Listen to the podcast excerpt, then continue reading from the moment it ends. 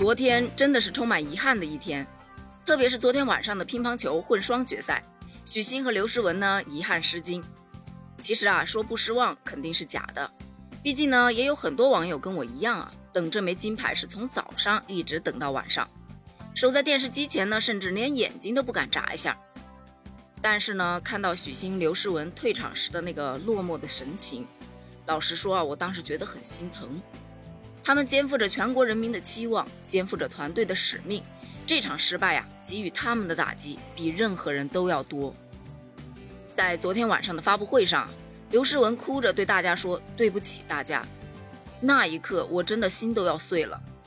有位网友就说道：“真的不想看运动员哭啊，更不想看到他们道歉。他们没有对不起任何人。台上一分钟，台下十年功。为了比赛的那几分钟，甚至几十分钟，运动员们不知道要努力多少年，要受多少伤。我深深的表示赞同啊！”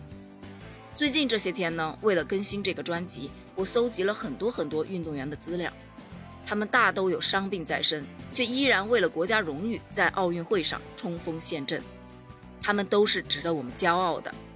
有很多网友啊，在比赛结束之后呢，就吐槽说日本运动员吹球了，犯规了。可是呢，平心而论，他们也是真的很强。